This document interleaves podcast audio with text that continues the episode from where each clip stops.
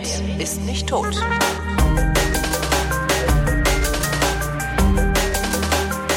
Herzlich willkommen zur Novemberausgabe der Weinflaschen, worin der Christoph Raffelt und ich uns zusammensetzen und jeder drei Flaschen Wein trinken. Und zwar aus, von vorne bis hinten mit Stumpf und Stehl.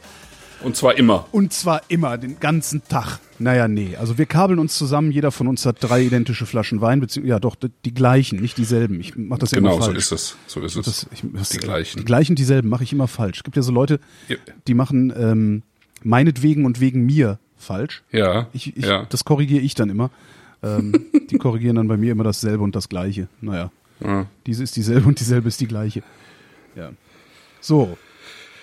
Ah, Ja. Wo, wo, wo waren wir? Wir- Das ist doch, wir haben doch gerade erst eine Sendung gemacht, oder nicht? Ja, ja, das ist noch nicht lange her. Es ist jetzt drei Wochen her, glaube ich. Ne? Irgendwie ja. Ich habe gar nichts erlebt zwischenzeitlich. Nee, wir haben, waren nur einfach nur zusammen trinken am Samstag. Stimmt, wir waren zusammen trinken am Samstag. Essen und trinken in Ja. Berlin. Was ja. ziemlich geil war. Achso, du warst das erste Mal im Kumpel und Keule, in der Kumpel und Keule Speisewirtschaft. So ist es. Wie fandst du es denn? Äh, ich fand's schön.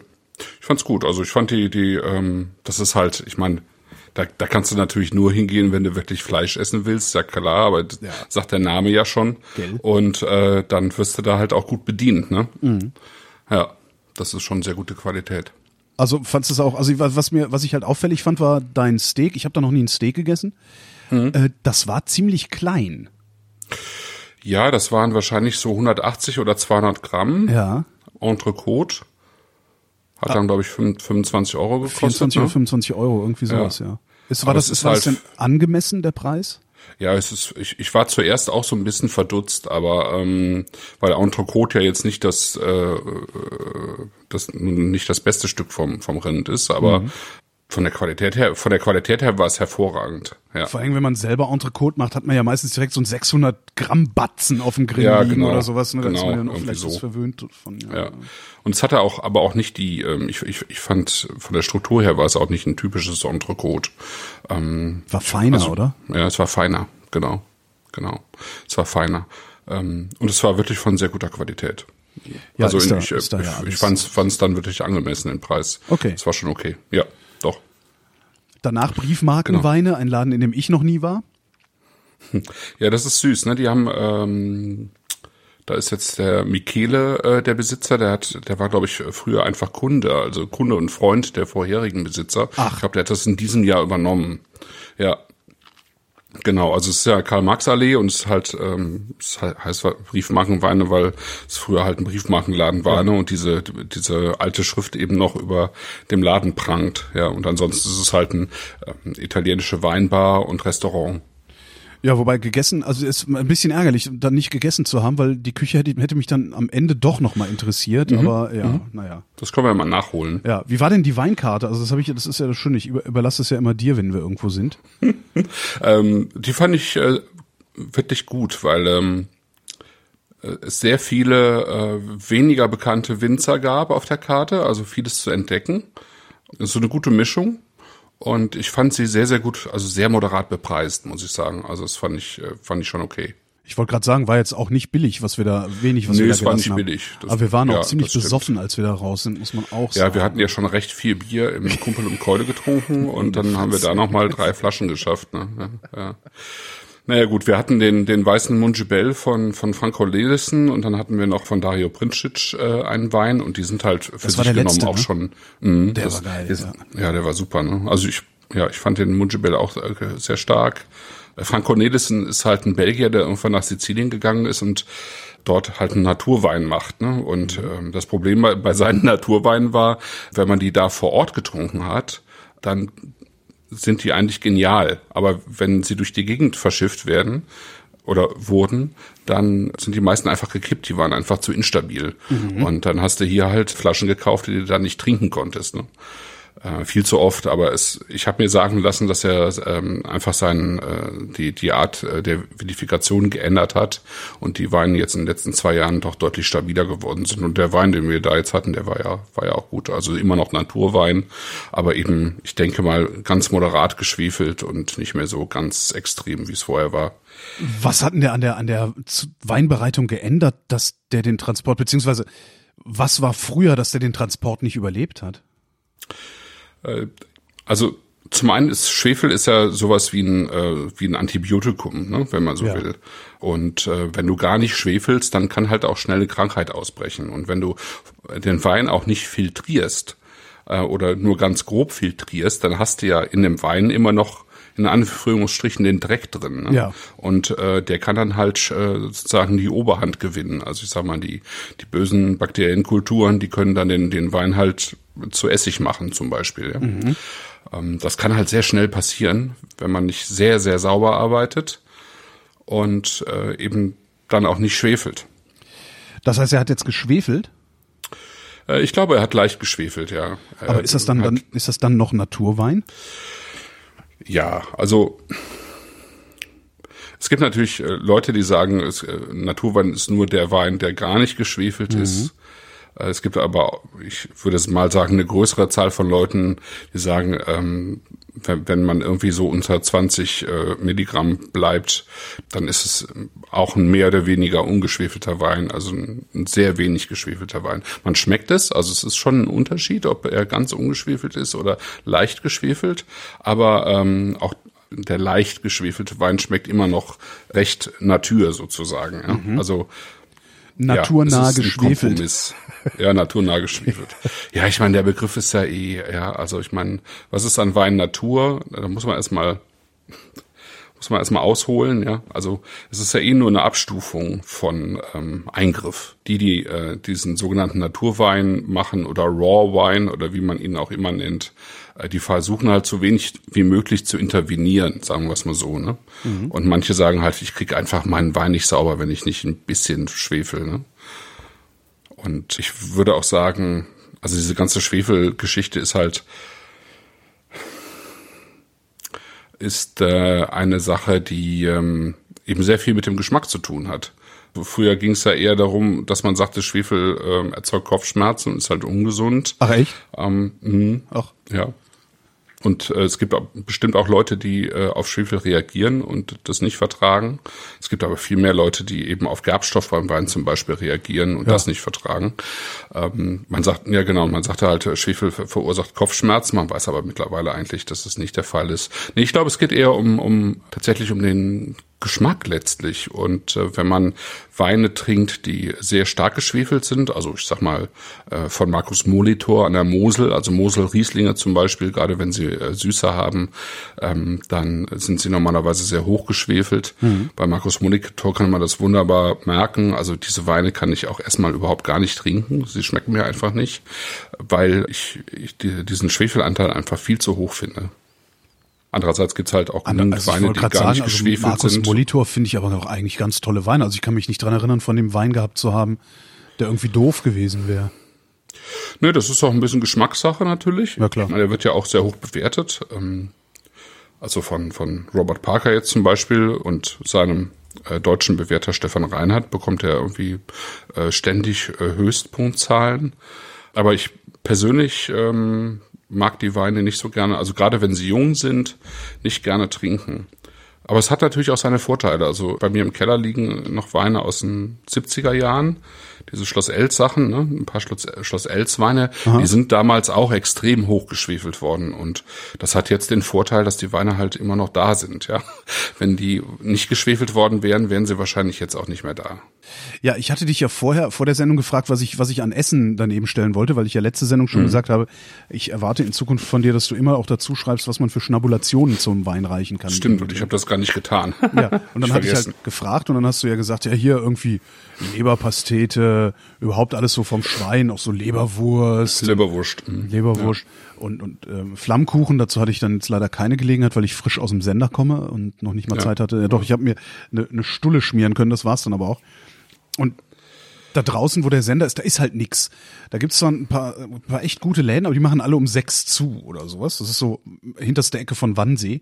Und da gibt's halt nur einen Bioladen. Da habe ich gedacht, ja gut, dann wirst ja wohl, wenn ja wohl was haben. Die haben nicht mal eine Kühltheke. Also sie haben keine Fleisch, doch, aber keine Fleischtheke. Okay. So. Ja, okay. Ähm, ja. Aber eine, eine Käsetheke, äh, wo so wie üblich im Bioladen ja meistens viel zu junge Käse liegen. Also es ist ja irgendwie so eine ganz komische Angewohnheit. Ähm, ich weiß nicht, woher das kommt, aber ich habe im Bioladen, selbst in sehr kleinen Bioläden, bekomme ich selten einen gut gereiften Käse. Das ist meistens blutjunges Zeug. Naja, bin, hab gedacht, irgendwas werden sie haben. Bin da rein, hab ein Brot gekauft. Und äh, das war, also Dens heißt der. Ja, Der Bio. ja Dens. Und das, aber das ist irgendwie, das ist mir vorher noch nie so aufgefallen. Das Ding ist zu gefühlt 85 Prozent vegetarisch und vegan. So, und dann habe ich Okay, dann ja. alles, was irgendwie nach Leberwurst aussah, habe ich dann da gekauft, was jetzt dazu geführt hat, dass ich drei Leberwurstsorten äh, gekriegt habe. Okay, fein, grob und Und aus der Region.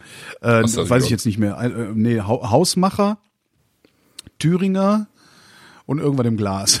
Keine Ahnung, Okay. ich, we- ich weiß es nicht. Aber es war ein sehr frustrierender Einkauf, weil ich hatte gedacht, na, die haben da bestimmt tolle Sachen, dann machst du dir einen schönen Teller, stellst ihn dir hier hin. Ja, und jetzt habe ich äh, vor lauter, vor lauter Stress, weil ich, wie gesagt, von der Arbeit kam, es gerade mal geschafft, mir eine Leberwurststulle zu schmieren. Das Brot ist auch viel zu frisch, da kriege ich dann wieder Blähungen. Das will man alles gar nicht wissen. Ah, ne? ja, ja, nee, ne? Aber du kannst ja dann später mal berichten, wie es war. Genau, ja, das kann, das, das genau. Ich, wie, wie, ja, jedenfalls, also äh, wer, wer also jemals denkt, er könne sich irgendwie so eine schöne Schlachtplatte beim Denz in Wannsee zusammenkaufen, kannst du aber mal ganz gepflegt vergessen, die Nummer. Also es funktioniert leider nicht. Sehr ja. schade. Naja, Äh, der eine gute Fleischtheke hätte, muss ich sagen. der Biometzger halt, ne? Aber dafür kriegst du da auch Der nichts Biometzger, anderes. ja. Ja, ja. Kriegst du da dann. Aber so Dents oder Alnatura, die haben halt, die haben halt Käsetheken, genau, die haben Brottheken und äh, das Fleisch kommt halt dann irgendwie aus den Kühlschränken. Ja. Ich werde nie vergessen, wie die. Was war denn das? War das eine Bio-Company? Ich glaube, das war eine Bio-Company. Damals, als ich im Friedrichshain noch gewohnt habe, die hatten dann irgendwann mal aufgemacht, so ein Eckladen. Da gab es halt lange gar kein Fleisch. Und dann haben sie irgendwann eine Fleischtheke gemacht. Und das, also das, wie sie das präsentiert haben, das war sowas von nicht lieblos, sondern widerlich. Also so, du hast, das hat richtig Abstoßend. Ja, Ja, okay. abstoßend, genau. Das hat ausgesehen. Also die hatten dann da halt so ne, die, diese Kühltheke, dann da diese, sind, dann haben sie immer diese Schalen, ne, diese Kunststoff- oder, oder Stahlschalen, wo dann das Fleisch so drin liegt. Ja. Und das sah halt aus, als hätte irgendein Veganer gesagt gekriegt, Schneidereit, richte mal das Fleisch an. Also wirklich Okay. so bäh, reingeworfen, so bäh, und überall schwimmt Blut rum und so. so Oh Gott. Schlimm. Also ich habe irgendwie so Bioläden, das ist immer komisch. Das ist eigentlich immer komisch.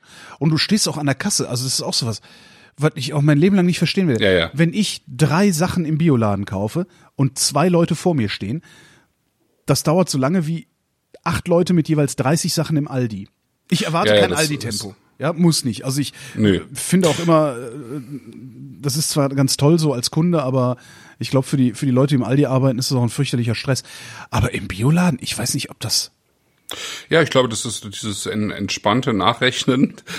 Das haben die sich irgendwie aus den 80er Jahren behalten, als sie noch äh, lila Reformhaus Latzhosen getragen haben. Ja.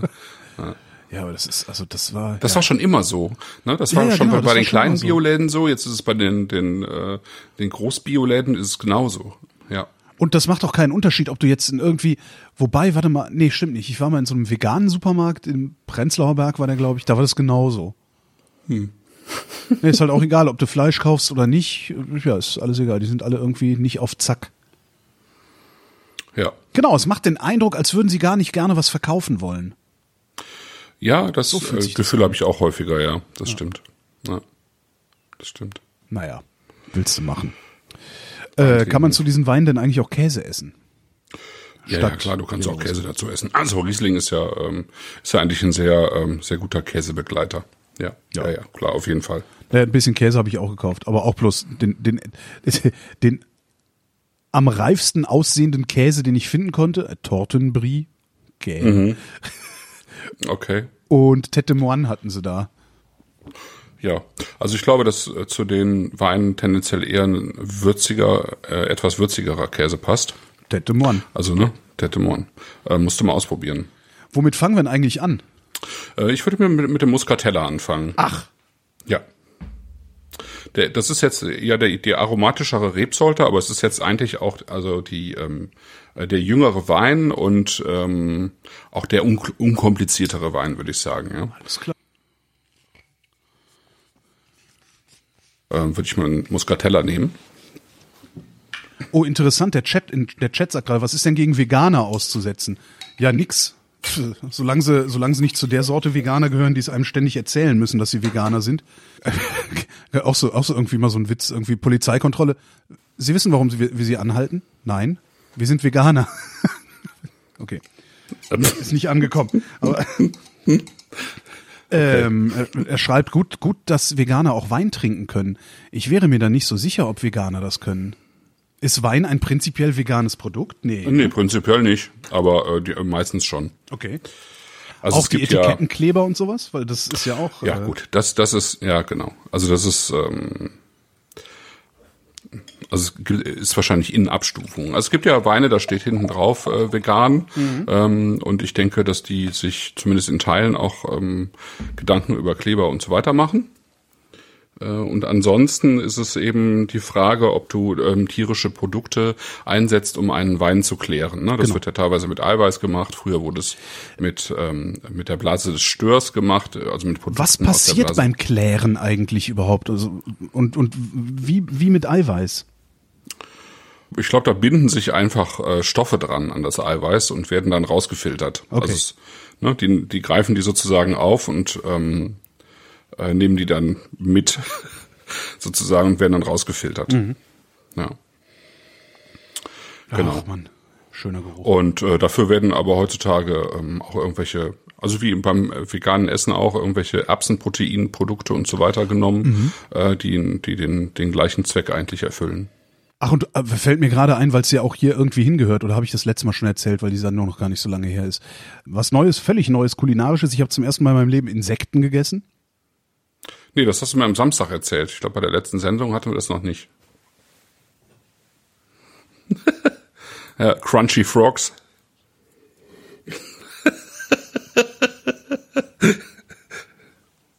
Also ein Burger Patty äh, aus 60% Buffalo-Würmern und 40% Sojaprotein, glaube ich. Buffalo-Würmer. Ja, so heißen die.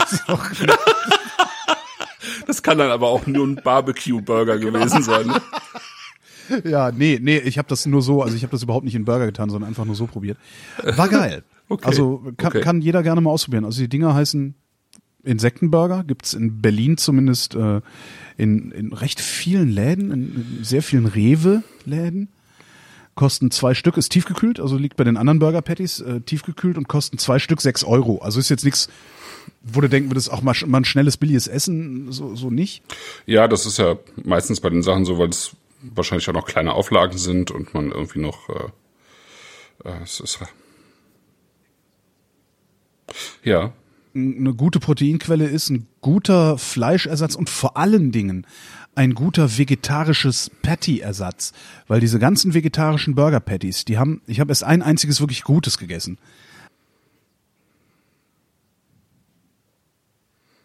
ja hm. okay Die hatten das beste vegetarische Patty, das ich je drauf hatte. Aber sonst hast du halt immer so ein, es ist halt immer so ein bisschen Tofu-esk, gerne was muffig, gerne irgendwie, es schmeckt so ein bisschen künstlich, also als hätte man den Geschmack so künstlich da rausgezogen, beziehungsweise reingewürzt. Oder es ist halt Falafel. So. Hm, Nix oder, oder genau oder es ist irgendwas mit mit äh, mit diesen großen ähm, Pilzen ne ja Ja, genau. Äh, äh, ähm, Portobello. Portobello. Genau. ja ja ja wollte ich auch noch anmerken aber genau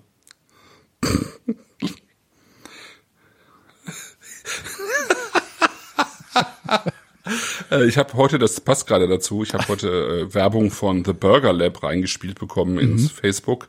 Äh, das ist halt hier so ein Hamburger Burgerladen und die haben jetzt diese Woche ähm, eben einen veganen ähm, Patty äh, von Beyond Meat. Das ist irgendwie ein Laden aus äh, LA, der das entwickelt hat. Witzigerweise wird es hier in, in Deutschland vertrieben von, von Wiesenhof, also die, die diese Industriehändchen äh, verkaufen. Ja, das ist echt der Ja, die machen Wahnsinn. aber doch jetzt auch vegane irgendwas Wurst, machen die ja auch. Ja, ja, klar, Wiesenhof. klar, ja, ja, ja, eben, eben. Und die, äh, die vertreiben die jetzt äh, auch und ähm, das ist, äh, also es soll, äh, also ich, ich habe jetzt mal so ein bisschen durch die Kommentare geschaut. Äh, das soll ziemlich gut schmecken, aber es ist natürlich, wenn man in die ähm, die Liste der Zutaten reinschaut, äh, wird einem schon so ein bisschen anders. Ja. Aber das ist ja auch wiederum meistens bei diesen veganen, hochverarbeiteten Produkten so. Und das, das, äh, also da, da finde ich es dann schwierig tatsächlich. Ne? Mhm. Also ich kann den Anspruch kann ich absolut nachvollziehen. Ja, aber der, Ähm, der, der, der Verarbeitungszustand ist schon enorm, ja. Ja, das ist der Wahnsinn. Also ich meine, das ist im Prinzip so, als würdest du gebundene Margarine essen Ja. zu dir nehmen. Ja? Ja. Also es sind irgendwie eben eben ähm, Erbsenproteine drin, jede Menge irgendwie Canolaöl, ähm, hochverarbeitetes Kokosnussöl, ähm, starke Produkte, Bambus, Methylcellulose. Ich meine Methylcellulose, ja, ähm, Maltodextrin, Hefeextrakte und so weiter und Gummi Arabicum und so weiter. Das ist schon krass. Also äh, eigentlich will ich das nicht essen. Ja, das ist im Grunde das, also ich habe ja so eine Shake-Nahrung, also eine vollwertige Shake-Nahrung, die heißt Huel, H-U-E-L. Äh, Ist jetzt nicht so ein Diätzeugs, ganz im Gegenteil, hat ordentlich Energie, aber eben auch äh, alle Nährstoffe, die du brauchst. Und das ist da, da, da ist das auch drin, ne, so Erbsenprotein, schieß mich tot. Aber es ist halt ein Pulver und wenn du es in Wasser anschüttelst, dann bleibt es halt flüssig oder wird halt ein bisschen dick, je nachdem, ne, weil da so ein bisschen, weiß ich nicht, was das ist, was da drin Ja. ist. Äh, und wenn du das halt in ein ja, festes Produkt gießen willst, brauchst du halt unendlich viel Bindemittel und Scheißdreck, den du da noch mit reinmachst wahrscheinlich. Das machen die halt bei dem Industriefleisch. Da Ähm. Ja. gibt's ja von, von Hendrik Hase gibt's ja so einen schönen Film dazu. Ne? Äh, so einen Aufklärungsfilm, wie, wie heutzutage eben mit, mit diesen Produkten und Wasser äh, irgendwie 60 Prozent äh, im Fleisch, äh, 60 Prozent Fleisch nachgebaut wird. Ja. Das ist schon krass, echt. Das ist schon, Lebensmittelindustrie ist schon echt spannend. Ja, aufs, auf, auf ihre Weise. Und das, der Auf Insektenburger, ihre Weise, ich ja. weiß jetzt nicht mehr, was drin ist. Ich müsste jetzt rübergehen und den mal, ich habe noch eine Packung im Tiefkühler. Ähm, das war aber okay. Also es war jetzt nicht so, dass ich, das, das, das war wirklich okay, was da drin war. Also es war jetzt nicht, dass ich dachte, oh mein Gott, ii, das ist ja furchtbar. Und geschmacklich war das halt, also Konsistenz war wie Falafel. Äh, geschmacklich, aber halt nicht so gemüsig wie Falafel ist, sondern hatte genau das, was am Fleisch ja immer so geschätzt wird, die so eine Kernigkeit. Ich kann es gar nicht anders beschreiben, leider. Okay. Also ein besseres Wort fällt mir dafür nicht ein. Aber kann man wirklich gut ausprobieren. Und ich weiß nicht, ob, also warum ist der Vegetarier, warum ist der Vegetarier Vegetarier, ist ja so die Frage. Und ich weiß nicht, ob nicht für, für viele Vegetarier auch so ein Insektending ohne weiteres auch in Frage käme. Ich, ich weiß es nicht. Ich Also weiß da es ist, auch da nicht. ist ja weniger, da ist ja weniger Absolutismus äh, oder, oder weniger Absolutheit hinterm Vegetarier als hinterm Veganer. Also weil, ich kenne genug Vegetarier, die Lederschuhe tragen, sowas alles. Ne? ja, Und äh, bei mir ist es ja so, also als ich, als ich die, die Jahre, die ich kein Fleisch gegessen habe, habe ich das halt gemacht, weil die Art und Weise, wie Fleisch zustande kommt, also wie, wie das hergestellt wird, mir einfach zuwider war. So, und damals hatte ich mir aber auch noch keine Gedanken darüber gemacht, dass es vielleicht möglich ist, Fleisch zu kaufen, das nicht auf diese Weise hergestellt wird. ja, ja, ja, ja. Tja, naja, jetzt, jetzt habe ich aber genug abgeschweift. Kommen wir zum Wein. Kommen wir zum Wein. Kommen wir zu Köhler Ruprecht. Schöne Etiketten Kommen übrigens, wir- so ein bisschen alt. Genau. Kommen wir zu Wein aus der Pfalz, äh, eben aus Kaltstadt. Kaltstadt ist ja die Heimat eines der, ähm, der berühmtesten Weinlagen Deutschlands, eben des Kaltstadter Saumagens. Aber es ist natürlich auch die Heimat, mittlerweile weiß man das, äh, der Familie Trump und äh, auch der Familie Heinz. Ne? Heinz Ketchup kommt auch aus ähm, Kaltstadt. Ja. Also es gibt ähm, berühmte Söhne der Stadt, es gibt wahrscheinlich noch einige mehr, aber äh, das sind, äh, die sind jetzt so in den letzten Jahren sind die irgendwie, ähm, ist man darauf gekommen. Ich glaube sogar der Vater von Donald Trump kam noch daher, ne? Also Gott, zumindest oh der Gott. Großvater, aber ich meine der Vater. Äh, wie auch immer. Äh, wollen wir nicht weiter ausschweifen. Ähm, es geht um Köhler Ruprecht und Köhler Ruprecht ist ähm, ein Weingut, das es da seit ähm, äh, 1700 etwa gibt und äh, ist eben von den Familien Köhler und Ruprecht gegründet worden und ähm, irgendwann dann in, äh, im 20. Jahrhundert hießen die dann nicht mehr Köhler Ruprecht, sondern Philippi. Und es war ein Bernd Philippi, der dieses Weingut, ähm, ich sag mal, in der, der dunklen Zeit des deutschen Weins in den 70er, 80er Jahren ganz, ganz nach vorne gebracht hat, indem er äh, schon damals äh, dafür gesorgt hatte eigentlich, dass äh, die Weine von Köhler Ruprecht in, einem, in einer ganz klassischen Art und Weise ausgebaut werden. Diese klassische Weise wollte gerade fragen. ne, haben die Familie, also die Familie hat das damals schon ähm, gemacht. Sie hat nämlich damals, also schon im, im 19. und Anfang des 20. Jahrhunderts eben Naturweine hergestellt. Mhm. Äh, und zwar Naturwein in dem Sinne, wie es damals äh, angesehen wurde. Damals wurde gesagt, Natur, Naturwein ist ein Wein, äh, der nicht chaptalisiert wird, also wo kein Zucker reinkommt. Ja? Ähm, zu der wie Zeit, heißt das? Äh, chaptalisiert wird. Chapta wie schreibt man ja. das? Äh, C-H-A-P-T-A-L, Chaptal. Chapt wie Chantal, nur mit P. Genau. Okay, chantalisierter Wein. So nennen wir die ja, Sendung. Genau. Das war nämlich durchaus üblich, dass man halt den Weinen Zucker zugefügt hat.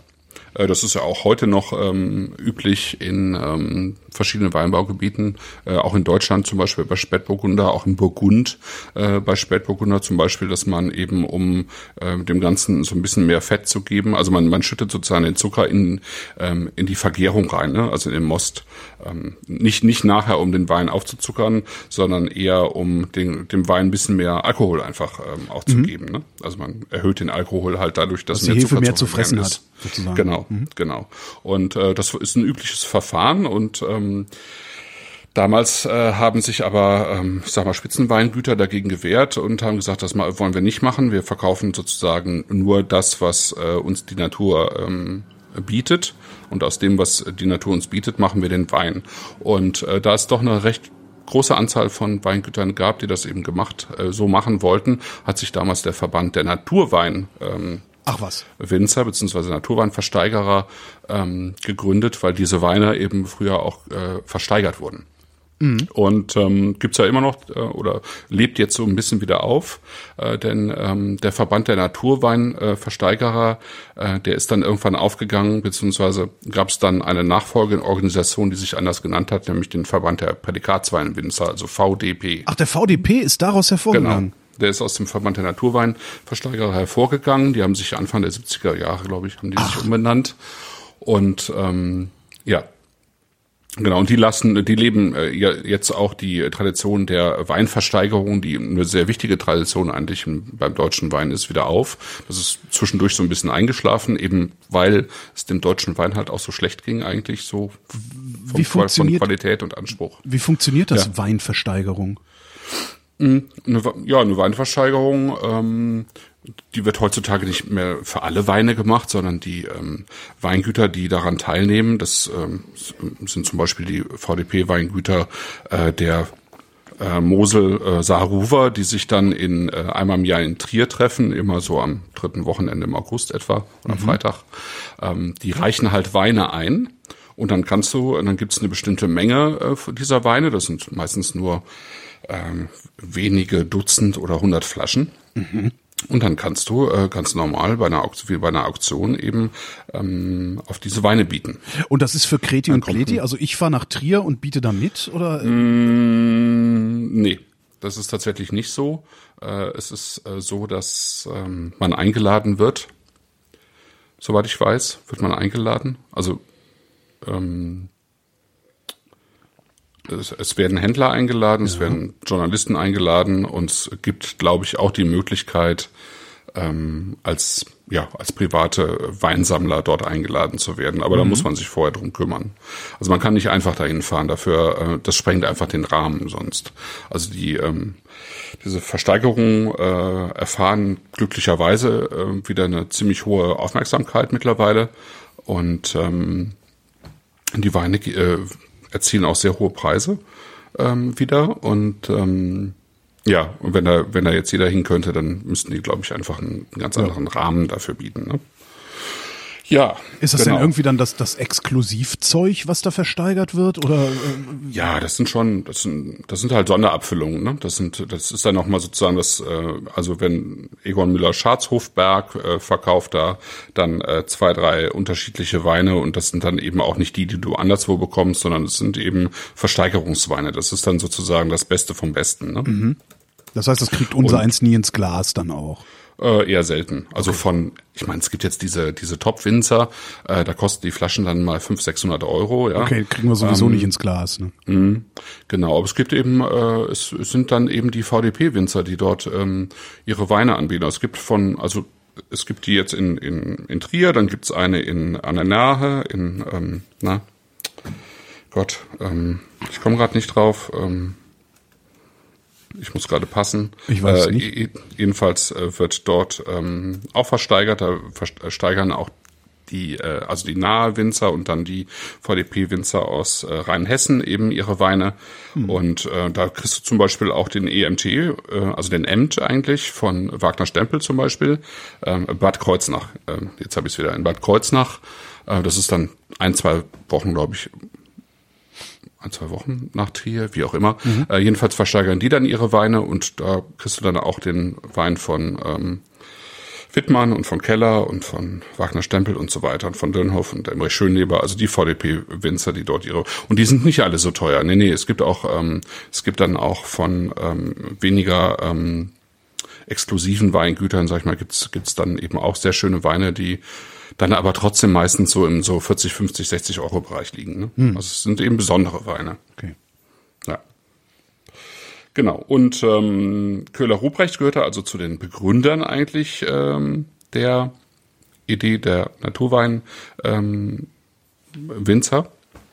Und sie machen auch bis heute in diesem Sinne eigentlich Naturwein, indem sie eben äh, tatsächlich auch äh, bei sich im Keller äh, mit möglichst wenig Intervention arbeiten und auch schon im Weinberg eigentlich. Mhm. Also die Weinberge sehen sehr gut aus, auch wenn die, äh, das Weingut meines Wissens nach nicht biozertifiziert ist. Ähm, und im Keller wird eigentlich so gearbeitet wie, würde ich mal sagen, vor 150 Jahren auch schon. Ja, also es wird natürlich spontan vergoren. Da äh, hat es, glaube ich, in dem Keller hat's nie, ähm, nie ähm, Industriehäfen gegeben. Ähm, die Weine werden in äh, alten Holzgebinden äh, sehr lange auf der Hefe ausgebaut. Mhm. Sie haben so eine gewisse ähm, Standzeit, also äh, bei der die Maische auch beim Weißwein sozusagen auf dem Saft liegt, ne, so ja. für ein paar Stunden. Also das geht nicht Richtung Orangewein, das gar nicht, aber eben so ein bisschen so, dass da ein bisschen mehr Phenolik in den Wein kommt. Ja, und dann werden sie eben ähm, leicht filtriert, so wie man das halt vor 150 Jahren auch schon filtrieren konnte. Und dann werden sie mit einem äh, leichten Schwefel auf die Flasche gebracht. Mhm. Und das ist eigentlich, ist es Naturwein, so wie man sich das ähm, so vorstellt. Da ist einfach sehr wenig äh, drin und drumherum gemacht. Ja.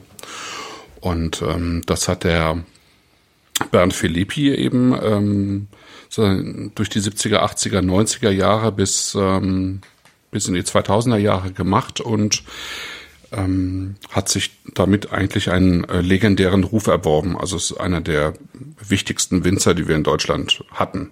Ja, also der lebt noch, also hatten und haben, aber der macht halt die Weide bei Köhler Ruprecht nicht mhm. mehr.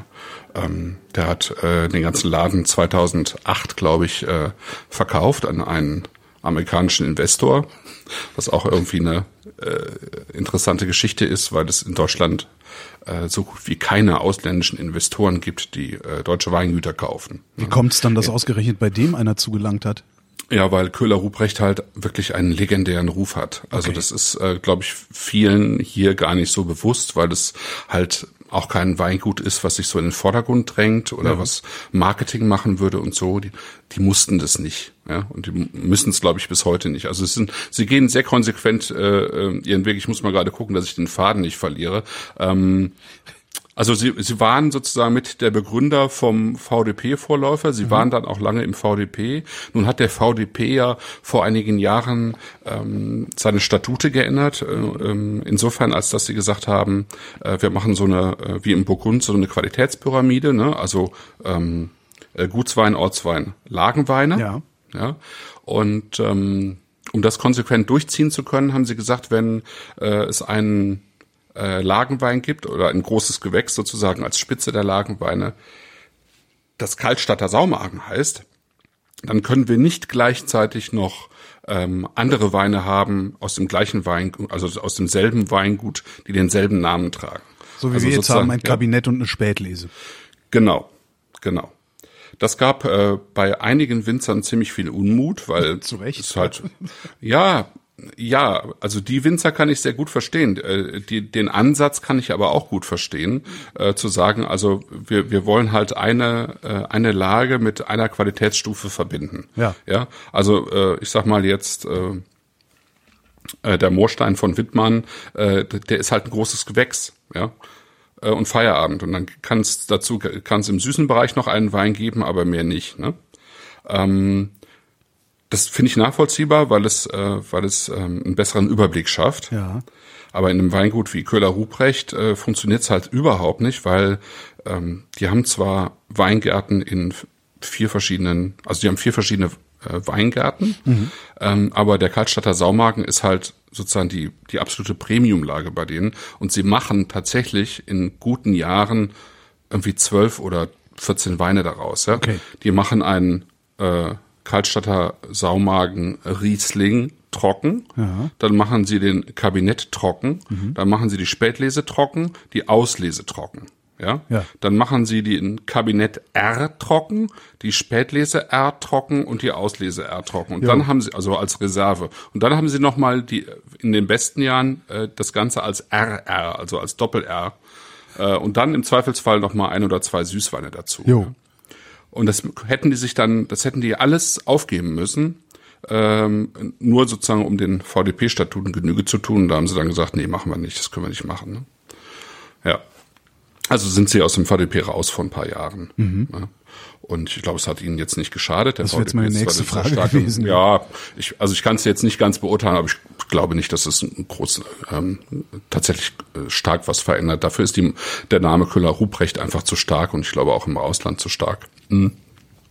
Wobei der VDP natürlich auch eine starke Marke ist mittlerweile. Das Ja. äh, sollte man äh, nicht unterschätzen. Aber ich glaube, für Köhler-Ruprecht hat es einfach keinen Sinn gemacht, weil sie ähm, äh, das Weingut sozusagen mit diesem mit dieser Lage so stark verbandelt ist, ähm, dass sie ähm, auch nicht ähm, hätten ähm, umschwenken können auf ein anderes System. Gerade diese ähm, R- und RR-Weine, das sind ähm, dann eben Weine, die sozusagen das, das Beste vom Besten aus diesem Weinberg sind. Das sind dann auch Weine, die sehr, sehr lange eben auf der Hefe liegen. Also die normalen Weine, die wir hier haben, Riesling, äh, Kabinett und Spätlese, die liegen so etwa ein Jahr. Die anderen können dann auch eben gerne mal zwei, drei, vier, fünf Jahre äh, eben im Fass bleiben, bevor sie dann äh, in den Verkauf kommen. Ne? Und gerade diese R und RR-Weine, die der Bernd Philippi eingeführt hat, das sind sozusagen, das ist so das ähm, so das Beste mit, was man an äh, deutschem Riesling bekommen kann. Und das sind halt auch Weine, die Jahrzehnte altern können. Jetzt hast du mich gleich wieder so weit, dass ich während, dass ich während der Sendung irgendwie äh, wieder gucke, ob ich das irgendwo bestellen kann. Das ist gar nicht so einfach, diese R und RR zu bekommen. Also ich glaube, dafür gibt's im Wesentlichen auch ähm, Ach was. Äh, eben Listen, also Kundenlisten, die Mist. ähm, ja, das ist tatsächlich. Hören die äh, zu? Hört ihr zu hier, Köhler Ruprecht? Ich würde gerne mal auf diese Kundenliste, wenigstens für so ein Kartönchen. So ein größeres. Karton, also so ein Karton. Genau. Der Bernd Philippi, ähm, der hat dann 2008 den Dominik Sona mit ins äh, Boot genommen. Ähm, eben auch ein Pfälzer, ähm, der dann da angeheuert hat und ähm, ist dann selber 2012 komplett aus dem Weingut raus. Dominik Sona hat das dann übernommen ähm, als ähm, Gutsverwalter.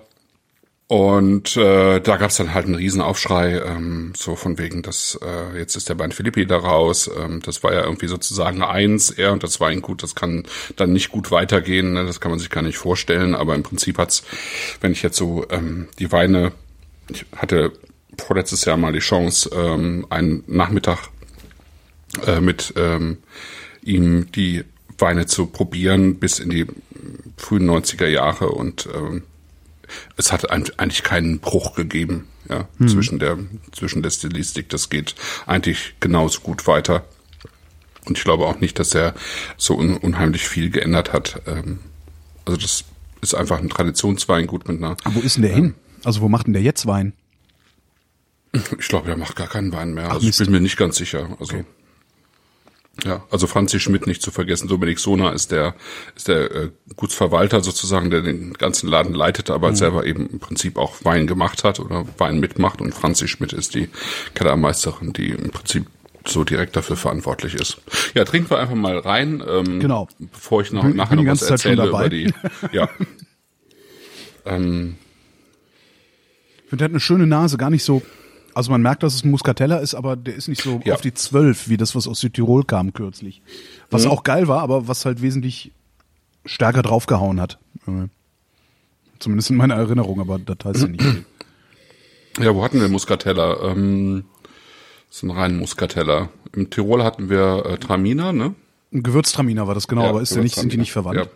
Ja, es ist verwandt. Er ist schon verwandt. Das sind alles diese Muskattrauben, die ja, eben genau. tatsächlich äh, auch diesen Muskatrosen und Litchi äh, Noten haben. Es war ganz witzig, als ich den äh, vorhin aufgemacht habe, hatte ich einen völlig verrückten ähm, so ein äh, Duft von Haarspray Aha. in der in der Nase, was total schnell verflogen ist, aber ähm, mich also es war ich war total verdutzt, hatte ich noch nie in der Nase beim Öffnen eines Weines. Und dann ist er aber ähm, rasant schnell äh, feiner und eleganter geworden. Hm. Der Chat sagt äh, mineralisch nach Blüten und Orange mhm. würde er riechen. Mhm. Kein bisschen parfümiert oder plakativ, wie das bei dieser Sorte leider fast üblich ist. Mhm. Ja, das ist, äh, hat man, genau, hat man re recht häufig dabei und das hier ist ein genauso ernster wie verspielter Muscatella, ja. finde ich. Ne? Das Schmeckt ist, sehr äh, sauber, finde ich. Und, und mhm. hat, hat, ähm, mal. Der hat so eine, so eine Schärfe am Gaumen, die ich ganz cool finde. Ja, das hat er, glaube ich, vor allen Dingen jetzt in diesem 17er Jahrgang, was ein super schöner ähm, ähm, Muscatella-Jahrgang, glaube ich, in der Pfalz ist. Mhm. Ähm, also so ein, so ein äh, auch für Sauvignon Blanc, also für diese Aromarebsorten ist es irgendwie ein, guter Jahrgang gewesen, ähm, weil er sehr viel Frische in die Weine gebracht hat. Ähm, eine, eine sehr schöne Säurestruktur eigentlich. Ähm, bei gleichzeitig, glaube ich, recht, recht viel Zucker, die die Weine haben. Äh, also vorher, bevor sie vergoren wurden. Also die Weine sind halt, ähm, wenn trocken draufsteht, äh, bei Köhler Ruprecht auch immer äh, eigentlich sehr trocken. Mhm. Ne? Merkt man ähm, ja hier jetzt eigentlich auch. Ja. Wirklich sehr lecker. Also ganz, der gefällt mir wirklich sehr, sehr gut. Hm. Finde ich auch. Es ist, ähm, der holt so das Beste aus dieser Rebsorte raus, mhm. finde ich auch, ohne, ohne in irgendeiner Form plakativ zu werden. Ja. Wie lange, wie lange ja. kann ich ihn liegen lassen? Wenn ich ihn irgendwo kriege, also weil ich weiß, ob man ihn irgendwo kaufen kann. Weil du sagst, ja, ja, kann ja das kann man ja nirgendwo kaufen hier. Ja, doch, doch, die doch. Die ja Weine, also das, das, was wir jetzt hier äh, haben, kann man auf jeden Fall kaufen. Okay. Ähm, es wird einfach nur schwierig bei diesen Reserven und okay, Doppelreserven, okay. Mhm. ne? ähm, weil das einfach nur in ganz kleinen Mengen abgefüllt wird und die Nachfrage nach diesen Weinen ist irgendwie so wie bei äh, Burgunder Grand Cru. Das ist einfach ähm, also man muss wirklich sagen, dass Köhler Ruprecht mit ganz wenigen anderen Weingütern in Deutschland, also gerade international, wirklich den Ruf eines Grand Cru Weinguts hat, wie es mhm. nur wenige gibt. Und äh, das basiert halt ähm, natürlich auf der Arbeit, die die da machen, aber eben auch auf der Qualität dieses äh, äh, Weinbergs mit dem verrückten Namen, der einfach so von der Klimatik her ähm, und und äh, vom von, vom Kalkboden her vor allen Dingen ist halt sehr viel Kalk im Boden. Mhm. Ähm, das ist ein ehemaliger Kalksteinbruch von den also von den Römern ähm, angelegter Kalksteinbruch, in dem dieses äh, dieser Weinberg ist. In Verbindung halt mit Löslehmböden ist es äh, und dem ich sag mal dem Klima ist es einfach äh, sehr perfekt. Mhm. Ne? Und ähm, ja, deswegen, also es gibt einfach eine weltweite Nachfrage nach diesen äh, Reserveweinen aus dem, aus dem Weingut. Ja. Ja, wie, wie lange der Muscatella im Keller ja. liegen, ich, ich weiß ich mir jetzt also, kartonweise. Ja. Ja, zwei, drei Jährchen. Also es ist, mhm. der Muscatella ist jetzt nicht darauf angelegt, dass man ihn irgendwie äh, ein, ein halbes Jahrzehnt in den Keller legt. Ne? Das ist einfach auch nicht die Rebsorte unbedingt, so unbedingt okay. dafür. Ne? Mhm. Ja. Ja. Und ich glaube, er lebt einfach auch so ein bisschen von der Frische, die er jetzt hat. Also ich würde den dieses nächstes Jahr trinken. Ähm, und mit, mit älteren Muskatellern habe ich jetzt auch nicht unbedingt die Erfahrung. Aber ich finde nicht, dass es eine Rebsorte ist, die man jetzt unbedingt so lange liegen lassen muss. Mhm. Das ist dann bei Gewürztraminer wieder ein bisschen anders, weil der einfach auch mehr, so ein bisschen mehr Fett hat. Der ist an sich schon so ein bisschen kräftiger, ne? Mhm ähm, der, der, also dem merkst du schon eigentlich an, dass er äh, sich noch ganz gut weiterentwickeln kann, finde ich. Ja. Und der Muscatella lebt eigentlich von der Leichtigkeit und Frische. Ja, der ist fertig, der ist für, ja, ja stimmt, der ist, ja. Mhm. Sehr schön. Also das ist sowas, das würde ich mir wirklich hinstellen. Also ja, kann man ja jetzt, also ne? nächstes Jahr ist der locker noch gut. Kannst du jetzt einen Karton ja. von hinstellen und kannst dich freuen, nächsten Sommer äh, die Dinger mal kalt wegzuzischen beim Grillen, ja. Ja, ja, auf jeden Fall. Ich, ich bin mir gar nicht mehr so ganz sicher, was er eigentlich kostet. Aber Äh, es 9 ist- Euro im Ah, okay. Einzelhandel sehe ich Ja, gerade, ja. so beim Versand. Ja, das ist ein guter Preis. Ja. Sehr guter Preis, finde Ja, ich, für absolut. den Wein. So, Ja, kommen wir zum, ähm, zum eigentlichen Kaltstadter Saumagen. Spät, Spätlese? Nee. Nee, nee, nee, Kabinett.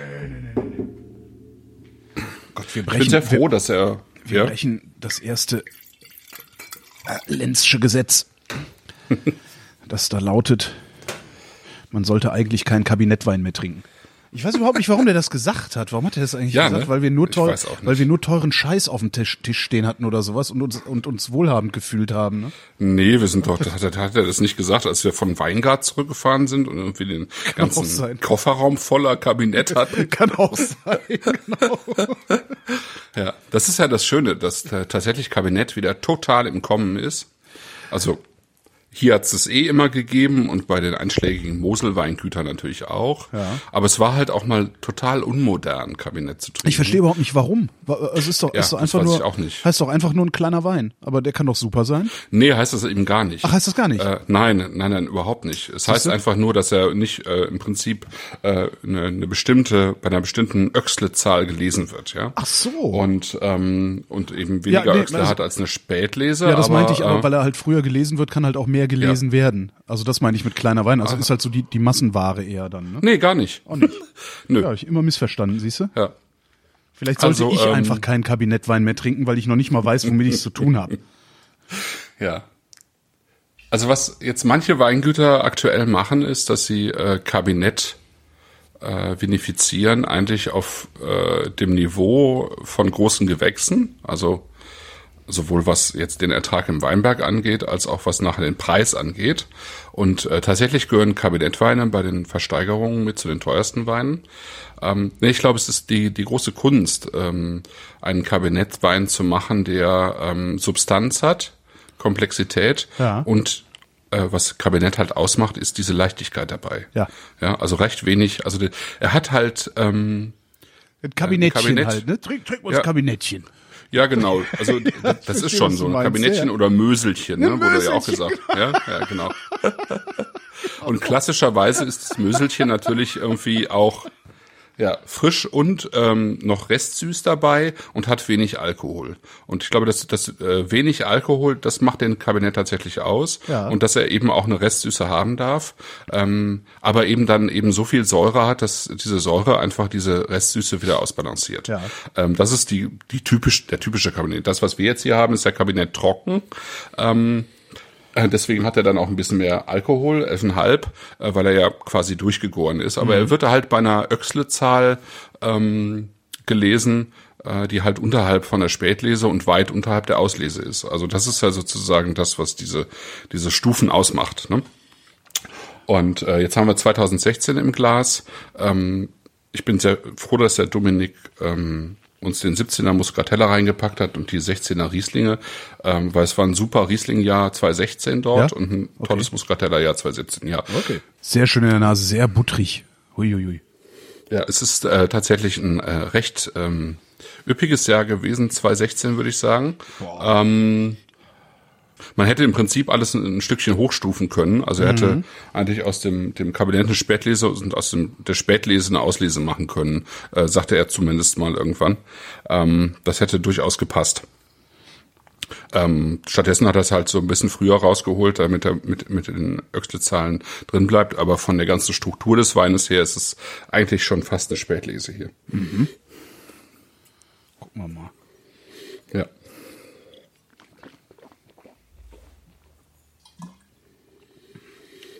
Oh, oh ja. Boah.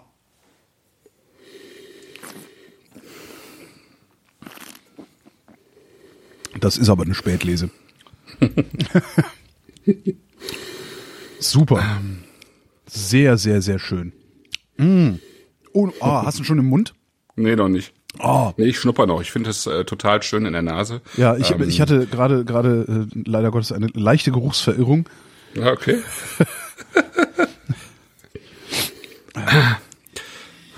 Ähm, oh, der trinkt, oh Gott. Scheiße, muss ich, mir- äh, davon muss ich was kaufen. Das ist, mm. Ja, das, das muss man leider kaufen. Das ist, äh, Oh, Ich finde es schon, ich habe es ja noch nicht probiert, aber ich finde Also- schon an, allein die, die Nase finde ich so so wunderschön. warte mal ab, der, was der mit dieser, deinem Gaumen macht. So in dieser Verbindung von ähm, von Helligkeit, von Ja. von Blüten und ähm, äh, ähm, Orangen, Zitronennoten, also hellen ähm, Mhm. Zitrusnoten und dann hat er aber auch so eine Süße da drin, äh, fast wie ein, wie ein ganz leichtes Karamell, und so ein Karamellbonbon, bisschen ja, was ne, von mit Butter halt. Ja, ja, Ja, ja. genau, Karamellbonbon, Butter, aber auch so ein bisschen was von ähm, von ähm, Buttermais, weißt du, so von Mais mit Ja, äh, das Gemüsige, du? was der, ja genau, der hat ja, Ja. Zucker, Gemüse, Ja. Gemüsezucker. Ja, Zuckermais mit Butter Genau, oben drauf. mm, Ja. mm, genau, sehr gut. Das finde ich sehr, sehr, sehr schön. Diesen, diesen, diesen Rest pflanzlichen Geruch, den Mais immer noch hat, ja. Ja. Der hat am Gaumen. Mm. Mm. Interessant. Ja, ja, ja. Der hat einen Dampf, oder? und achte mal, was der auf die Länge, die er hat. Interessanterweise hat er die Länge am Gaumen und fast ausschließlich am Gaumen. Und im Rachen so gut wie gar nicht. Wobei es auch sein kann, dass der, weil der am Gaumen so viel Dampf hat, man den, die Länge im Rachen nicht mehr so merkt. Aber also. da hast du mich mal wieder beeindruckt jetzt aber hier. Mm. Boah, Ja, es ist super. Und der es geht nicht weg, ne? Der geht nicht. Nee, und es geht ganz salzig hinten raus. Ne? es Ach, bleibt ja. die Frucht da, Herrlich. ähm, die Säure bleibt da und dann kommt dieses äh, Salzige da hinten raus. Äh, sehr cool. Ja, Mm. das ist äh, das ist richtig gut. 12 Euro die Flasche. Kannst, Ja, es ist geil, oder? kannst du nicht meckern. Wie gesagt, das ist ein, ähm, auch hier nochmal, ne, das ist irgendwie so ein, wirklich ein Weingut von Weltruf und, ähm, aber eins, das irgendwie total geerdet ist. Ne? Sie haben äh, sich von den Medienagenten ihre ähm, Etiketten überarbeiten lassen, aber man sieht's kaum. Ne? Also Ja, wenn du die ja, alten, sieht alten schon, daneben stehen schon. hast, also sie sieht sehen halt, aber sie sehen halt schon aus wie äh, Etiketten, die in die, die im, im 21. Jahrhundert auf 70er Jahre gemacht wurden, aber nicht auf so eine peinliche Art, sondern auf so eine nette nee, Art. gar nicht, finde so, ich auch. So wie so Also eine Hommage an die natürlich 70er Jahre. So.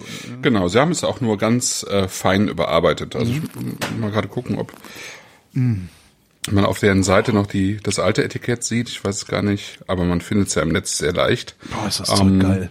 Ne?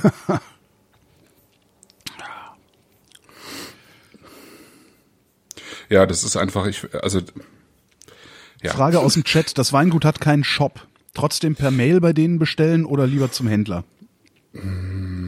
Ich, ich, es ist auch gar nicht äh, so einfach, ähm, die die Händler zu finden, glaube ich. Ähm, Ja, die online das Ganze halt, ne? an. Nö, ja, ich, ich würde ich würde einfach ähm, anfragen. Ich meine, ihr habt jetzt eh den Wein dort bestellt. Ähm, ich denke, dass die auch so rausschicken. Ja. Würde ich einfach machen. Fragen Und wenn sie es nicht tun, dann werden sie äh, äh, euch jemanden nennen, der Ja. äh, es verkauft. Ne? Ja, aber ich würde es einfach nochmal anfragen. Ja, das ist einfach. Ich finde, die Weine sind einfach Also, der Knaller. Das ist. Äh, Wenn jetzt, wenn jetzt die Aus, nee, eine Spätlese war das, was wir noch haben. Wenn jetzt Ja. die Spätlese da noch was draufzusetzen vermag, dann ist das wirklich eins der günstigsten Pakete, das wir seit langem in der Sendung hatten. Ja, ich versuche das Also- ja im November immer hinzubekommen. Die, den den äh, Preisgenussknaller sozusagen. Ja. Preisgenussknaller. Und ich habe mir wirklich, ich habe mir dieses Mal wirklich ähm, den Kopf zerbrochen, was ich denn machen soll. Ja. Ähm, ich fand es dieses Mal gar nicht so einfach irgendwie, aber dann kam mir der Geistesblitz. Wir müssen einfach diese Köhler Ruprecht Weine mal probieren. Das Ja. ist so geil. Ja. Also war, mh, oh. ich meine, weißt du, so mit, mit irgendwie so einer, keine Ahnung, 39 Euro Flasche oder so, Hm? da kriegst du so einen Effekt ja reproduzierbar hin. Aber einen Zwölfer? Wow. Ja, es ist äh, tatsächlich bewusst wie und die haben halt, das ist halt der große Vorteil auch, äh, die haben sich halt sehr äh, fokussiert auf diesen äh, Karlstadter Saumagen. Ähm, die kennen halt irgendwie jede Beere. Ne? Also das ist ein, ähm, die haben 10,5 Hektar, davon haben sie wahrscheinlich äh, acht oder neun im, im Saumagen, denke ich mal. Ja. Und ähm, der ist äh, auch nicht homogen. Das ist, äh, es fängt steil an und dann äh, geht's runden flach rein. Ähm, da ändern sich ja auch ständig die Bodenstrukturen irgendwie und auch das Mikroklima. Und äh, ich denke, die kennen einfach jeden Stock. Ja, die wissen bei jedem Stock, äh, für wen, für, für welchen Wein sie äh, den Ertrag nehmen können, mehr oder weniger. Ja, das ist, äh, weil weil sie halt eben dann auch zehn zehn Rieslinge oder zwölf draus machen. Ja. Und ähm, und das Schöne ist, das fängt halt sozusagen auf dieser dieser Stufe äh, schon richtig geil an, ja. Und dann geht es halt die ganze Zeit so weiter. also probieren wir mal die Spätlese. Okay, du bist zu schnell für mich, weil ich muss erstmal den Ach so. austrinken, ja. Ich, ich spuck schon wieder nicht, weil es so geil ist. Ja. Also Bernd Philippi hat jedenfalls das Weingut dann ähm, verkauft. Ähm, der hat dann, der hat dann noch ein bisschen weiter Wein gemacht. Ähm, der hat, glaube ich, auch noch Wein gemacht in äh, mit einem Partner in äh, am Douro in Portugal, wenn ich mich nicht irre. Äh, ich habe das nicht so ganz verfolgt, aber ähm, ich meine, er hätte auch in Südafrika noch ein Engagement gehabt, aber ich glaube, das hat er immer nur noch so ein bisschen so ähm, äh, mehr oder weniger zum Spaß gemacht. Ähm, und ja, es gibt einen, eine Familie, eine amerikanische Familie, die hat, glaube ich, äh, ihr Geld gemacht mit ähm, mit Rinderzucht, wenn ich mich nicht irre, irgendwie in Arizona. Überraschung. So die Ecke. ja. genau. Und dann haben sie halt in ähm, ähm, dann haben sie Weinshops, ich glaube eine Kette von Weinshops aufgebaut. Ich hoffe, ich erzähle jetzt keinen Mist, weil ich, ich habe es nicht mehr recherchiert, aber Ja. ich habe es noch so im Kopf. Ja, aber klingt wie eine Ähm, gute Legende, also von daher. Ja. Und ähm, äh, der, der Knaller ist, die Familie heißt tatsächlich Sauvage. Geil. Au Ja? Sauvage extrême. Ja, genau. Und ähm, der Typ, der sich ähm, um diese Weingüter kümmert, äh, sie kommen aus Colorado, jetzt habe ich hab ich's wieder. Äh, der heißt, der heißt tatsächlich Marquis Sauvage. Marquis Sauvage. Marquis Sauvage und er ähm, der Typ hat halt irgendwie, ähm, der sieht halt aus wie wie aus einer Heavy Metal Band. Ja. Die haben aber unglaublich viel Geld äh, äh, am Hacken und ähm, die haben äh, eben in Neuseeland auch ein Weingut gekauft, nämlich äh, Burn Cottage. Da habe ich die zum ersten Mal kennengelernt, also diese, diese Sauvage-Geschichte. Und ähm, ja, die ähm, hatten das irgendwie mitbekommen, eben, dass der Bernd Philippi da sein, sein Weingut verkauft und die waren halt daran interessiert, äh, das so zu halten, ähm, dass es sozusagen auf diesem Standard weiterarbeiten kann. Weil das ist ja gar nicht so einfach, ähm, tatsächlich ähm, diese Weingüter zu halten. Es ist doch eben relativ teuer, so ein Weingut äh, zu finanzieren. Ne? Ja. Also Emich Batterieberg war von einer einzelnen Privatperson halt auch nicht zu halten Ja. auf diesem äh, Stand. Ne? Deswegen haben sich dann diese beiden Hamburger Familien engagiert. Zum Beispiel, ähm, das ist ja auch so ein ganz alt eingesessenes Weingut und ähm, sozusagen auf dem Markt mitzukommen, ich denke, dass äh, äh, diese Entscheidung aus dem VDP rauszugehen äh, mit Sicherheit nicht möglich gewesen wäre, wenn äh, die äh, man nicht halt einen potenten Geldgeber im Hintergrund hätte, der sowas dann auch im Zweifelsfall gewillt ist aufzufangen. Ja. Und ähm, Und da reden wir über Millionen. Ne?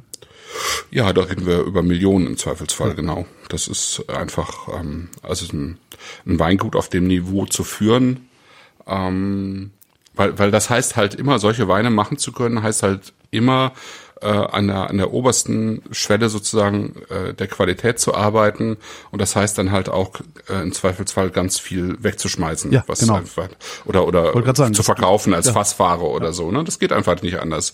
Und äh, dazu musst du einfach ähm, viel Geld im Hintergrund haben, Mhm. ne? gerade in, in, in schwierigen Jahren dann. Ja. Ah, ja, das geht, ne, es geht, ich meine, das geht Ja, einfach ja, ja. genau weiter so, ne? Das wird ein bisschen dichter, das wird ein bisschen fleischiger, das wird ein bisschen gelbfruchtiger, Ja. aber diese diese äh, diese Würze bleibt drin, das Blütige bleibt drin. Die aber Butter, du merkst, die Butter ne, geht ein die bisschen Butter- raus, aber also die Butter wird ein Ja. bisschen ersetzt durch Nee, hast du schon mal Yuzu-Butter gegessen? Ja, klar, Ne? genau. So. Ja, ja, ja, vom Bordier. Ja, genau, Bordier genau, Yuzu genau. Mhm. Dieses, äh, dieser, dieser äh, Zuckermais bleibt drin. Mhm. Geil. Ja. Sehr, sehr geil. Ja, es wird ein bisschen würziger, so Ja. Richtung. Ja, ein bisschen äh, Stein ja so, ein bisschen Ein bisschen Stein, aber auch so ein bisschen Ingwer, Zimt, ne, Zimt, Ja, Ingwer, Ingwer, sehr gut. Mhm. Kardamom, so, ähm, aber so auch die Ecke. insgesamt insgesamt ein bisschen klarer, ein bisschen heller, so äh, äh, ja. Schön. Mhm. Also Ich hatte mir ja geschworen, nichts mehr zu bestellen. Aber ihr könnt mich mal. Ja. Ja, super. Das kann man auch irgendwie in einem Rutsch leer trinken. Ja?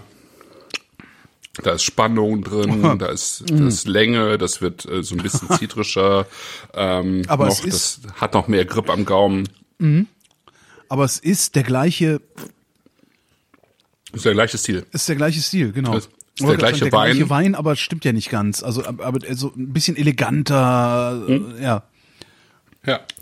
Er hat Oh. tatsächlich von allem mehr. Von allem einen Ticken mehr. Ja, aber Ähm, nicht mehr, Ohne, im ohne das. nicht mehr im Sinne von Üppigkeit, ne? Also nicht, nicht, Ja, auch, ich finde, er ist auch ein bisschen üppiger. Aber eben nicht so, dass es, ähm, äh, also überhaupt nicht so, dass es unangenehm wäre. Es ist einfach ein bisschen konzentrierter. Das ist so an allen Schrauben so ein bisschen gedreht, finde ich. Ähm,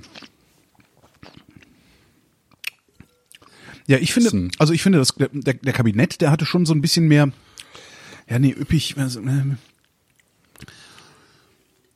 das ist, es ist so unangemessen, was ich jetzt eigentlich sagen will. Der, der Kabinett, der war halt so ein bisschen grobschlächtiger, was der halt überhaupt nicht war. Aber jetzt im Vergleich ist es, Im Vergleich. ne, also ich würde es halt gar nicht so üppiger nennen. Also ich habe nicht das Gefühl, dass ich intensiveren Geschmack im Mund habe, also in, in, in, so, so, so in der, Okay. von der Quantität her, sondern es ist eine andere Qualität. Also es ist etwas präziser, etwas knackiger, aber Ja, geil. knackiger finde ich eigentlich den Kabinett, muss ich fast sagen. Echt? Da müsste ich jetzt noch mal. Ja, der ist auch so ein bisschen.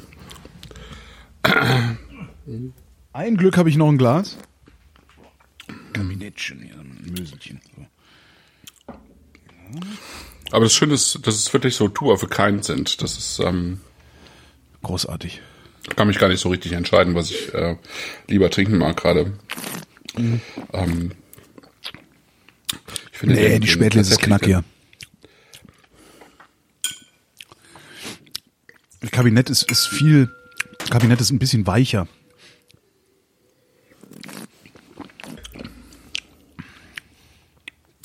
Ja, das stimmt, es ist knackiger. So ein bisschen zästiger, so. Zestig. Äh, Zitronenzestiger, ja, ja, ne? zestig. Herrlich. herrlich, herrlich, herrlich. Ja, ich, ich weiß es auch nicht. Ich, ich weiß es doch auch nicht.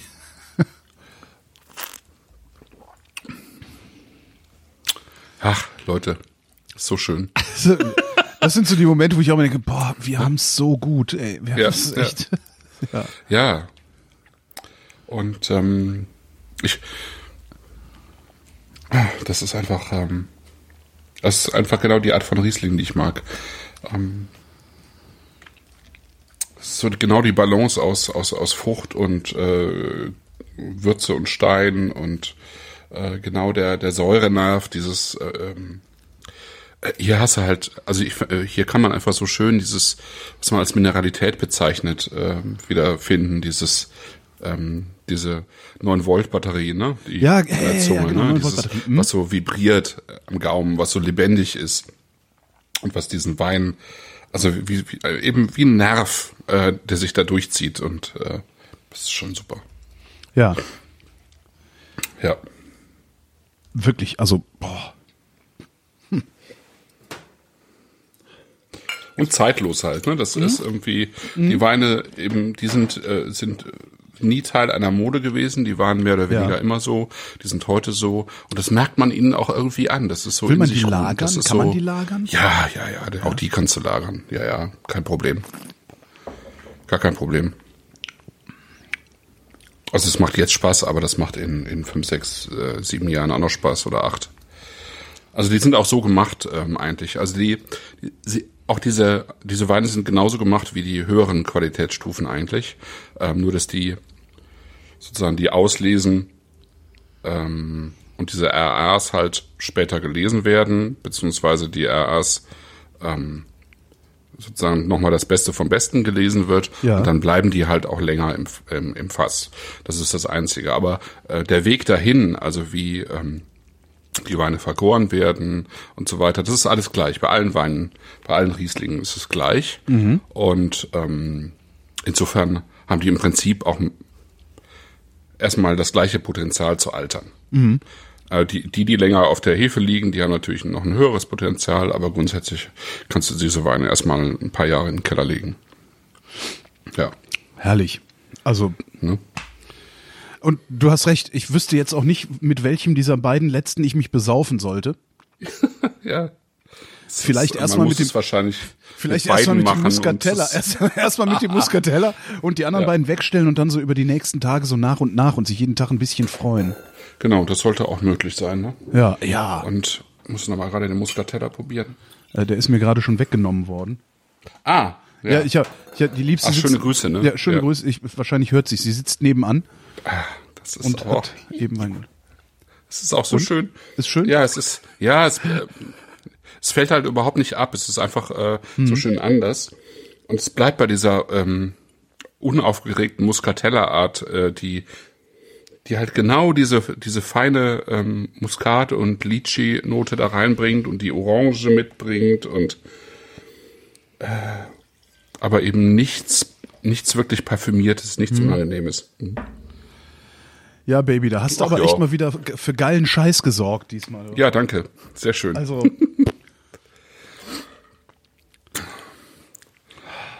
Das freut mich.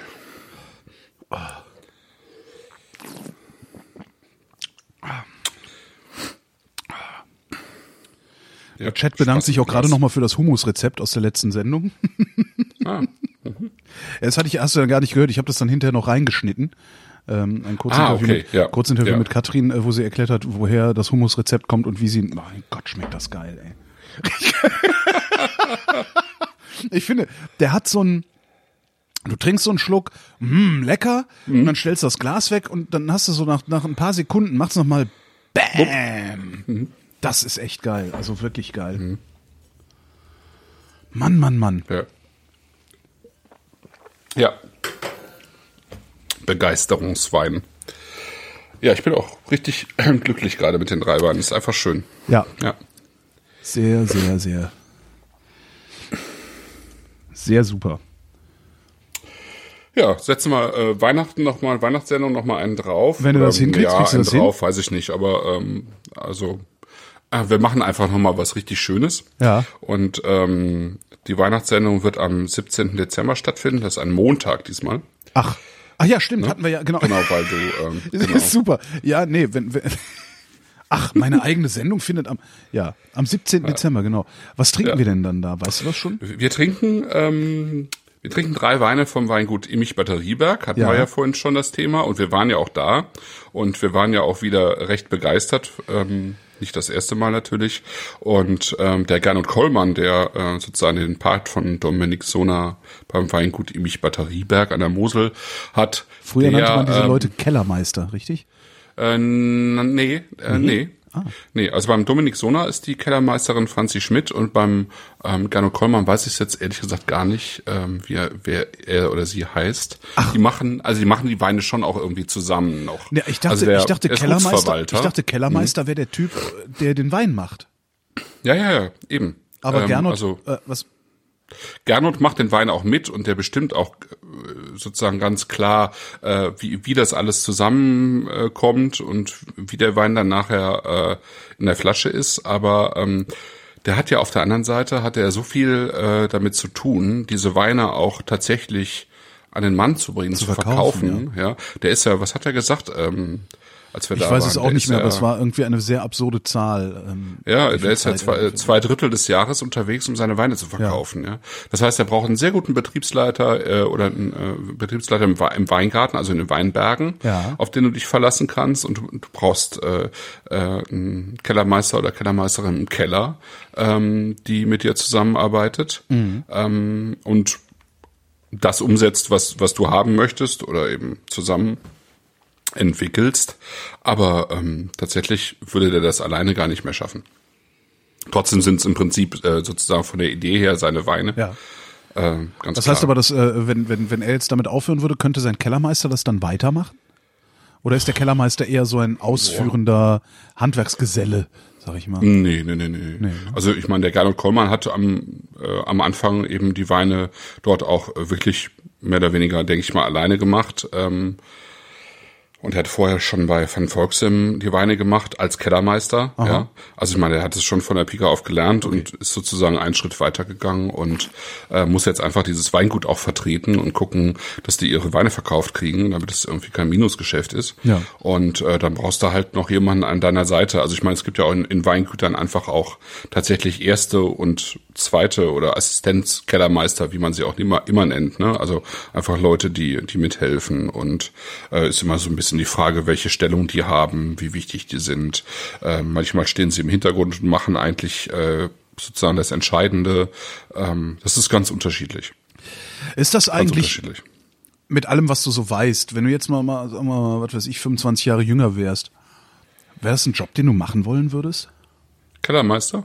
Kellermeister. Winzer, Oder überhaupt ein, We ja. Weine ja, ich habe ich hab am Wochenende noch ähm, drüber nachgedacht. Es ist, es ist schon so, so ein bisschen verrückt, dass ich eigentlich äh, nie auf die Idee gekommen bin, obwohl ich mich so lange mit Wein beschäftige, äh, in diesen Bereich tatsächlich zu gehen, also ja, mhm. ähm, um darüber, also ähm, dort zu arbeiten. Also ich bin weder in die Gastronomie gegangen, obwohl ja. ich äh, das eigentlich gerne mache. Also ich mache eigentlich gerne Service. Und ich bin irgendwie auch nicht in diesen Bereich gegangen, weil ich ich komme ja auf, aus einer ganz anderen Ecke. ja. Ich meine, der Gernot Kollmann zum Beispiel auch, der kommt aus dem Ruhrgebiet, ja, der hatte mit ja. Wein auch erstmal nichts zu tun. Aber ich, der ist auf die Idee gekommen, ich nicht. Ich bin einfach nicht auf die Idee gekommen mhm. zu sagen, okay, ich traue mich, äh, ich gehe nach Geisenheim und lerne, wie man Wein macht, oder ich gehe erstmal auf ein Weingut und lerne, wie man Wein macht und dann studiere ich das nochmal. Mhm. Ich bin nicht auf die Idee gekommen. Das war mir zu weit weg. Bedauerst ich, du das? Ich, ach nö, jetzt nicht mehr. Also, nee, kann, kann ich jetzt wirklich nicht sagen. Es ist, äh, ist okay. Ähm, ja, vielleicht hier und da mal ein kleines Stück, ja. Uns geht's ja auch so gut. Ja, aber ich wäre nicht mal äh, auf die Idee gekommen, selber tatsächlich professionell über Wein zu schreiben. Äh, ja. da haben mich ja auch irgendwie äh, äh, meine Frau und äh, mein Onkel hingeschoben und mhm. gesagt, guck mal, das ist genau das, was du kannst. Mach das doch einfach, das doch einfach mal. Ja. Stellt okay. sich raus, wenn man das macht, was man kann, funktioniert es auch meistens, ne? Äh, ja, tatsächlich kann ich das und es funktioniert ganz gut, ja. Der Chat diskutiert, das ist schon witzig. Der Chat hm. diskutiert gerade die Korken. Ähm, der von der Spätlese scheint hochwertiger zu sein. Ähm, weiß, ist das nicht außerdem höherwertig? Höherwertig? Das heißt auch höherwertig und nicht hochwertiger, oder? Äh, da bin ich jetzt überfragt. Hm. Ist aber auch egal. Höherwertig, ja. Ja, kann, kann schon sein, dass er. Er sieht ähm, zumindest feiner aus, ja. Mh, kann sein. Ja, ja. Also es gibt sehr unterschiedliche Korken, äh, Korkqualitäten natürlich. Und es kann sein, dass sie bei der Auslese nochmal einen teureren Korken verwenden. Ähm, weiß ich jetzt gar nicht, ehrlich gesagt. Ich habe nicht drauf geguckt. Die Auslese will man, verstehen. Entschuldigung, ich esse gerade ein Leberwurstbrot. Ah, und? Mhm. Geht? Zum Muscatella, zum Muscatella war geiler. Mhm. Okay. Ähm, die Auslese will man ja jetzt eventuell auch noch probieren, oder? Hm. genau. Wobei mir das meistens schon fast ein bisschen zu viel ist, aber. Na, ich stehe ähm, ja drauf. Hm. Ich könnte den ganzen Tag Auslese saufen. Ich habe ich hab ein paar Auslesen hier gehabt und ich hm. habe es tatsächlich geschafft. Ne? Also ich, ich verbrauche gerade so meine Vorräte und das ist auch gut mhm. so und ne, ne, ne, und ich habe es tatsächlich geschafft, praktisch alle Auslesen zu saufen, die ich habe. Und jetzt habe ich keine mehr da. Ich habe jetzt alles noch da, aber keine Auslesen mehr. Weil ich dachte, oh geil, Auslesen. Oh, komm, noch eine. ja, naja. Nee, Auslese finde ich toll. Ja. So, und wie genau. man auch ähm, an meiner, was? Ja, ich wollte noch ganz kurz sagen, Emich, ne? Ja. Emich Batterieberg. Es gibt äh, 215er Riesling Jofix Brut Natur, also den Schaumwein. Mhm.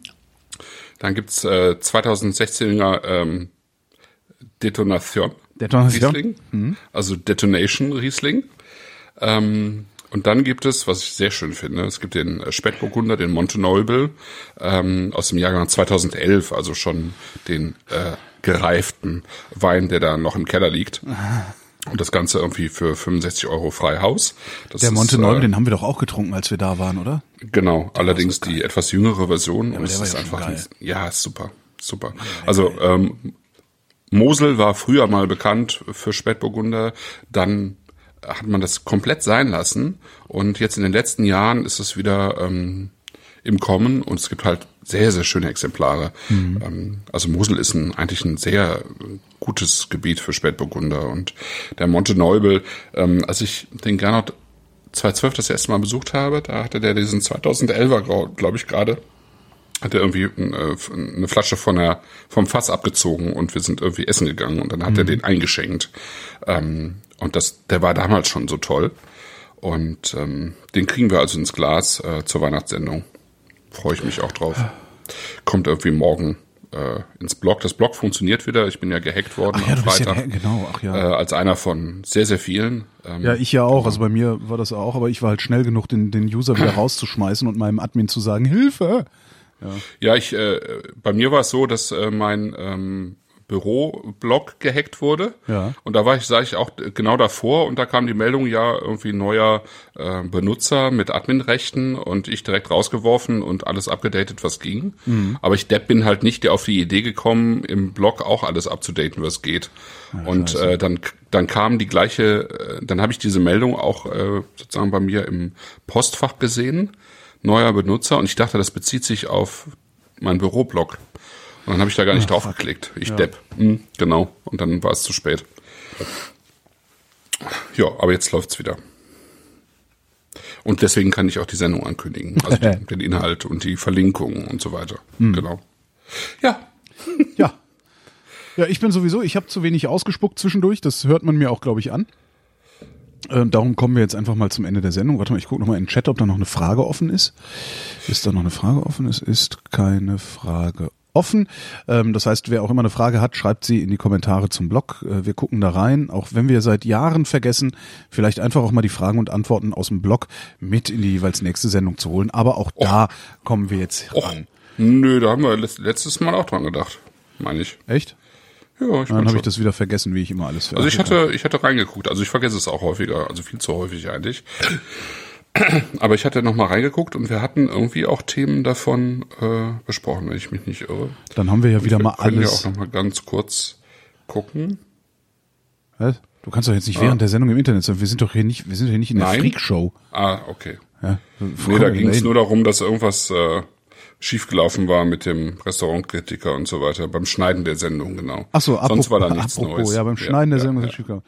Das können wir noch mal, wir können zum Abschnitt, zum Ende der Sendung können wir doch noch mal Siebeck hat Schluck aufbringen, für alle, die es vergessen haben und sich nicht mehr dran Klar, erinnern. Kann man ja Problem. immer mal hören. Dann würde ich sagen, äh, verabschieden wir uns jetzt schon mal äh, und ja. Siebeck hat Schluck auf geht dann direkt über in das Outro. Äh, vielen Dank für die Aufmerksamkeit. Nächste Sendung live am 17.12., ähm, wo es das, äh, die Weine dazu zu bestellen gibt und wie das geht und so weiter, findet ihr dann im Blog zu dieser Sendung mit einem Link äh, zu Christoph Christophs Blog oder halt viel früher in Christophs Blog, weil ich ständig verpeile, die nächste Sendung in meinem Blog anzukündigen. Und Christophs Blog findet ihr unter originalverkorkt.de. Christoph Raffelt, so vielen Dank. bist du ja noch gar nicht. nee, das ist Autopilot. ah, okay. Ich sagte Christoph ja, danke Raffelt. Dir. Vielen, danke dir, Holger. Ja, gerne. danke, Wolfram. Wenn Sie in Nizza eine typische Nizzaer Kneipe suchen, ein Fischrestaurant am Hafen und Sie glauben, da ist alles frisch und alles billig, ähm, dann misstrauen Sie erstmal sämtlichen Empfehlungen. Es gibt tatsächlich ein Restaurant, das ist Cassin. Äh, es ist zwischen all diesen Hafenrestaurants, wo man auch auf der Terrasse sitzen kann, ich meine, auf der Straße sitzen kann und es ist alles schön und pittoresk und touristisch und das hat man sich nicht vorgestellt und man glaubt, das ist dann besonders gut. Und Cassin hat einen Vorteil tatsächlich, der man ist so eingeführt, er ist der älteste am Ort, am Platze. Alle Fischer kennen ihn und wenn sie frische Fische bringen, dann ist er der Erste, den sie diese anbieten. Deshalb sind die Fische bei ihm besonders frisch. Das heißt, die Chance, einen alten Fisch zu kriegen, einen vergammelten Fisch, ist bei ihm geringer als woanders. Punkt. Damit erschöpfen sich seine Qualitäten. Absolut. Denn die Zubereitung dieser Fische ist wiederum genauso schlimm wie nebenan. Das heißt, ein Turbo zum Beispiel. Ein Turbo den wir hatten für zwei Personen, wird nur gemacht, ab 140 Francs, das muss man sich vorstellen, das sind 70 Francs pro Portion. Das war ein Baby-Typ, ähm, durchgekocht und mit Aioli, sehr ordinär und äh, ohne irgendwelche Kunstfertigkeit, außerdem noch schlecht rangiert und alles Mögliche. Es lohnt einfach nicht, dort zu essen, weil der Preisunterschied ist, fehlen die 15 Prozent, die in dem draufstehen. Aber sonst kosten ein Typ auch nicht mehr als 70, 70 80 Freunde im guten Restaurant. Diese Unterschiede lohnen einfach nicht.